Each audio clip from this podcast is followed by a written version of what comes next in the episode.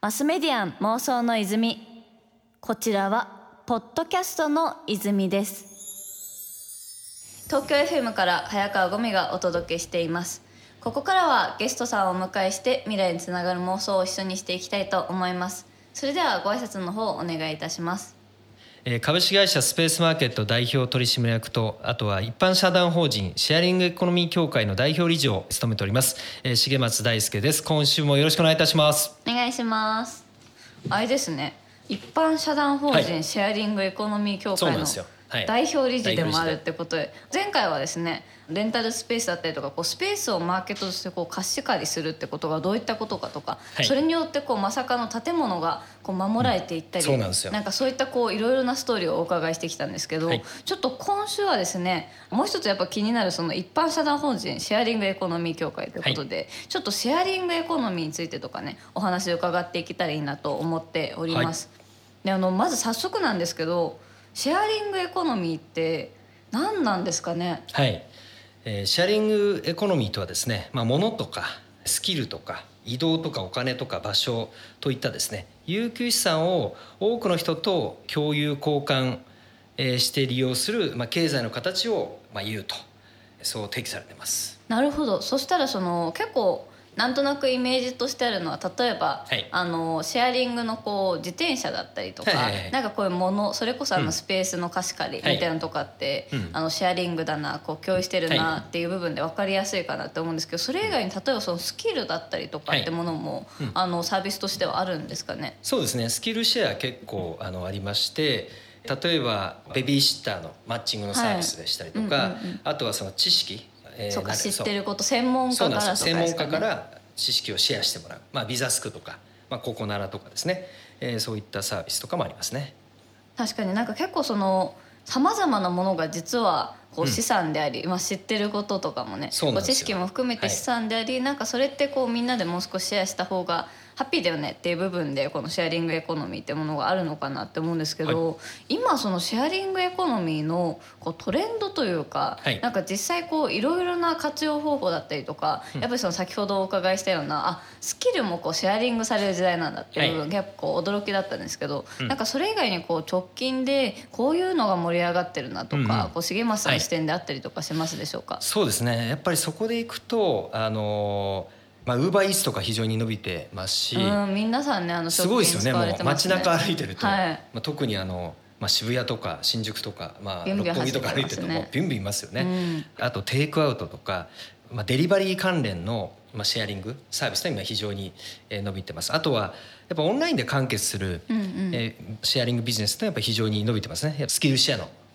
ところとかっていうのはやっぱり伸びてるかなと思ってます。確かにこう、英語の勉強とかもねこう留学生の方とやれるサービスだったりとかもいろいろあるなと思ってて、そうですねあります結構こう、うん。そのあたり状況がすごい変わりやすいじゃないですかその直近、はい。なんかそういった部分でこうすぐそのシェアリングに参加できたり逆にそれをこう使える状況だったりとか、はなんか細かくマッチングしていくことっていうのがすごく有意義なんですかね。そうですね、まあ、やっぱりあのもうすぐにうん、自分自身も売り手になれるし、はい。まあ、当然あの買い手にもなれるっていうんで、まあ、ちょっとしたその時間をこう小分けにして、はいうんうんで好きな時にこう好きなように働いてこう稼げるっていうのが、はまあ、このシェアリングエコノミーのまあ魅力かなと思ってますね。稼ぎ手としてはそうですし、うん。まあ、利用者としてはもう簡単に使えるう。ん、気軽にアクセスできるってことですもんね。なんか結構それってこうこれからの働き方についてとかもこうつながってくる部分かなって思うんですけどね。うん。今やっぱり在宅で仕事されてる方とかも多くてなんかはい。これからどうなるんだろうって思ってる方も多いと思うんですけど、ええ。うん。なんかどうなりそうだなとかってこうイメージされてるとこありますかね？そうですね、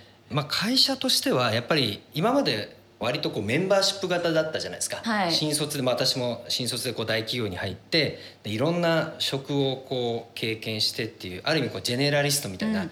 感じで、えーいろんな場所をこう経験してたんですけど、まあ、これからジョブ型、うんうん。まあ、要するにあの、まあ、アメリカとか、まあ、世界のトレンドですけどもう一旦広報でキャリアを作ったらもうずっと広報みたいな。ああはい、うんうん。はい、でそれでこうステップアップしていくみたいな感じになってきますしあとはその、まあ、シェアリングエコノミーとかが出てきたことでやっぱ副業がどんどんやりやすくなりますよね。そうですね。結構その解禁されてるところも多いですね。そうですね。もう副業解禁というよりもなんか推奨になってきてるじゃないですか。確かに推奨されてるかもしれないです。もう国としては推奨になるので、まあ、自分のやる気次第で、いろんな仕事をこう自分でできるようになるんじゃないかなと思ってます。マスメディアン妄想の泉。東京 FM から早川ゴミがお届けしています。マスメディアン妄想の泉。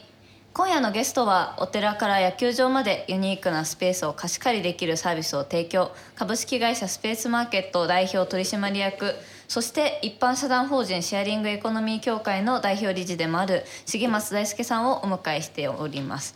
あの先ほどの話の続きなんですけど、はい、こう働き方の可能性みたいな結構その、はい、今までの就職とはまたちょっとずつその価値観も変わってきてるかなみたいなその終身雇用かどうかっていうと、結構そのみんな、途中であの転職したりとか例えばフリーランスになったりとかいろいろこう可能性があるかなって思ってるんですけど、うんはい、なんかそのあたりあの就職氷河期をね経験されてる重松さん的にもこうなんか今後の、はい、まあ、まさに今就活されてる方も、ね、結構多いかなって思うんですけどなんかどういうこう働き方とかなんかこう就職とか転職に対してどういうこう心持ちでいたらいいかとかって何か、はいこうあったりとかしますでしょうか、はい、そうですね、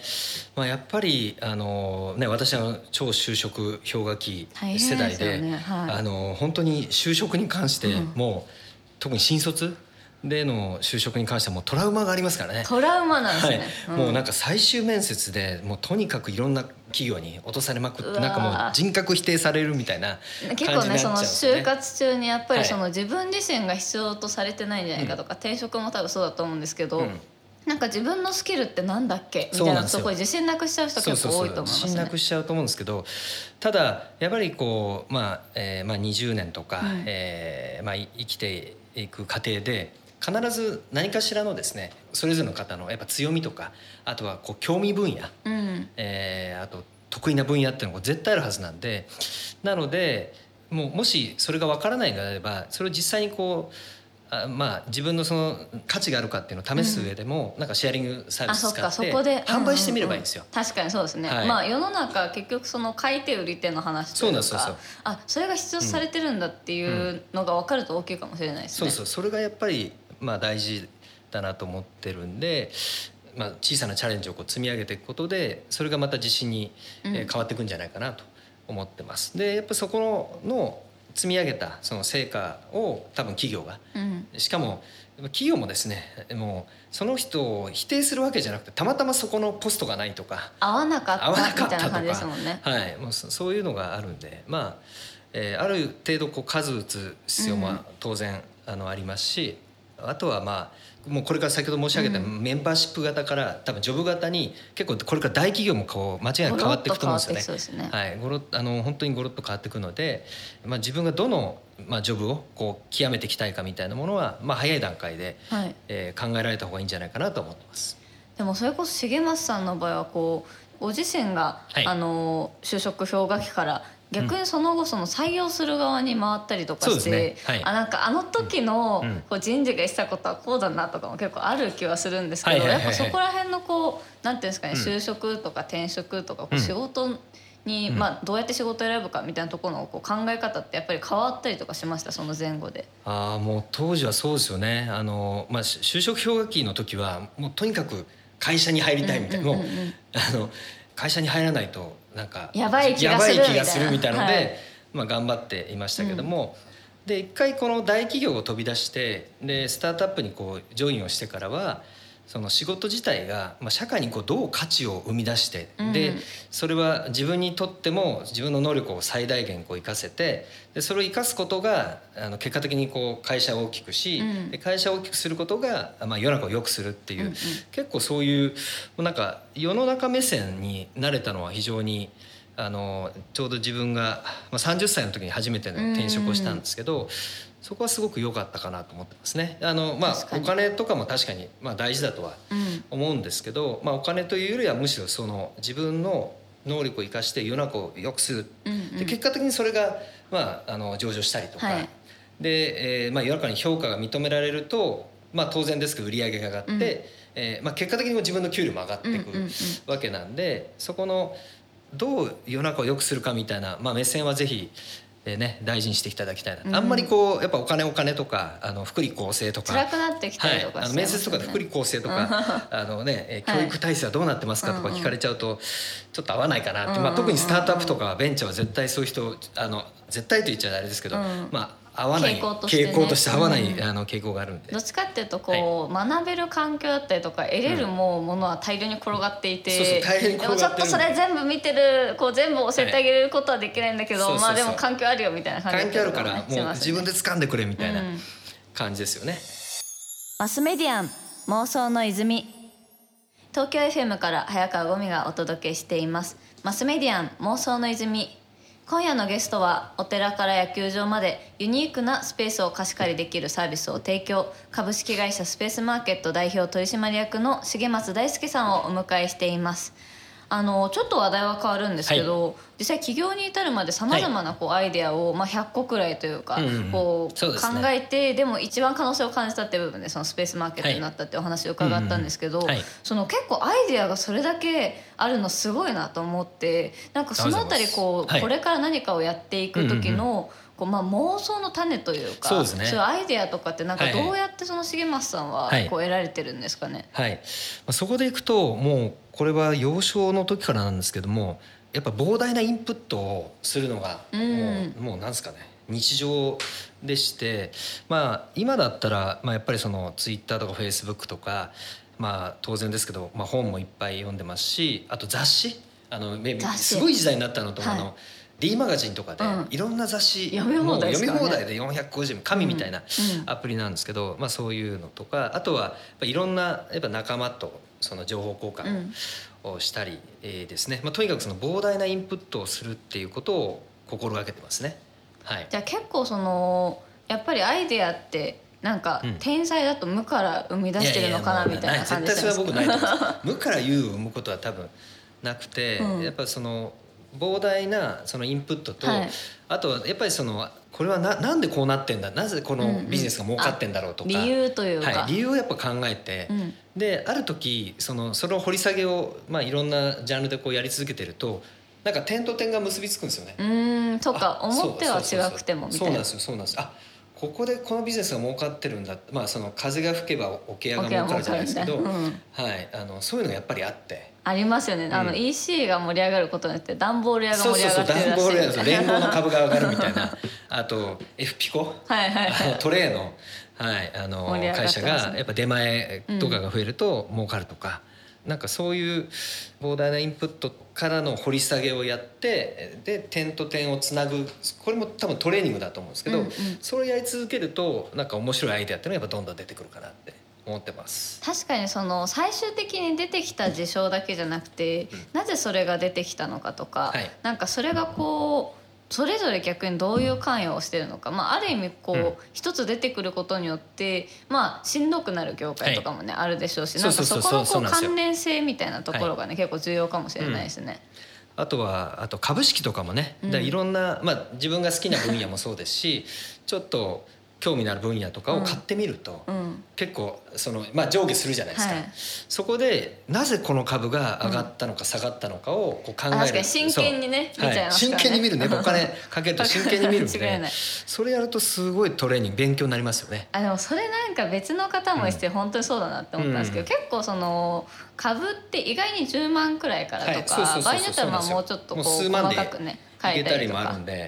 なんかそれでこう持ってることによって頑張れなんとかみたいな感じで応援したりとか、あとそれこそそのいろいろな資料があの投資家向けに出てるわけじゃないですか、あれ結構見るの好き。あれ面白いです 面白いですよね、はい、投資家向けの資料とかもこの会社がまあ何で儲けてて、うん、で何が課題でどうその世の中をよくして行くことでまあ儲けるかみたいな、ねうん、はい、そういうのも全部出てるんであれは本当にね面白いですね。あれお得すぎだったお得すぎるんでぜひあのそうなんですよね。特に、まあ、僕自身も見出したのって、まあ、30過ぎてからぐらいですけど、うん、まあ、若い方もぜひ自分の好きな会社でなんか最近こう好調な会社の資料とか見るとすっごい勉強になると思います。ね、ソフトバンクとか毎回盛り上がります、ソフトバンクはもう最高。グラフィックが面白いですよね。そうそうそう。いきなりあの豆腐が出てきて、豆腐が出てきたりとか、ね、あとガチョ？ウ もうね、もう笑っちゃいますよね、うん、本当ね、やばいですよね。ら結構私もあの妹がちょうど就活の代だったりとかもして、はい。はいあそうなんですね。かどうしようってしたんでとりあえずその IR その投資家向けの資料を見るとその会社が今後何を頑張ろうとしててで分かるからとりあえず見てって言ったら、もう泣いてって出ました。いいアドバイスをしたなと思ってそれしか言ってないですけど。いやそうですよね。いや意外とだから読んでる就活生とかまあまずいないんで、うんはい私の方がむしろ詳しい気がします。そうそう、まあ、ちなみに社員とかもじゃあ見てるかって意外と見てなかったりするんですけど あの見てるとかなり差がつくと思います、うん。はい、ぜひあの興味ある人は結構いい暇つぶしになるんで。いい暇つぶしになりますね。ぜひあの投資家向けの資料とかもチェックしてみてください、マスメディアン妄想の泉